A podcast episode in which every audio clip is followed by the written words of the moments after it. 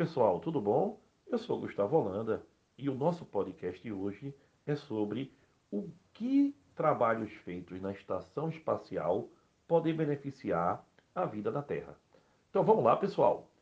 Olha bem, a Estação Espacial Internacional, ela é reconhecida pela NASA como um laboratório, um observatório e uma fábrica em órbita terrestre baixa também foi planejada, pessoal, para fornecer transporte e manutenção e atuar como uma base de preparação para possíveis futuras missões para a Lua, Marte e até para asteroides. Então veja bem, pessoal, alguns dos estudos feitos pela NASA lá na estação espacial já têm utilidade no nossa Terra aqui, na nossa região. Vamos ver? Olha, primeira coisa, purificação da água. Não importa se o homem está na terra ou no espaço, a água é um elemento essencial para a nossa existência.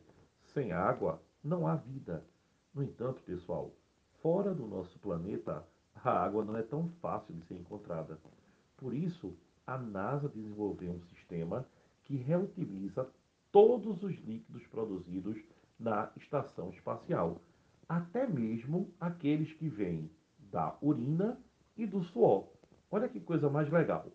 Aí, pessoal, desde a ativação do programa, que aconteceu em novembro de 2008, mais de 10 toneladas de água potável foram recicladas a partir da urina dos astronautas. Usando essa tecnologia desenvolvida pela própria Estação Internacional Espacial, a NASA, juntamente com outras organizações, está implementando esse tipo de processamento de água em algumas áreas da Terra, onde o sistema de filtragem de água não existe. Isso vai beneficiar milhões de pessoas. E aí nós vamos ter uma quantidade menor de pessoas bebendo uma água sem qualidade e adoecendo.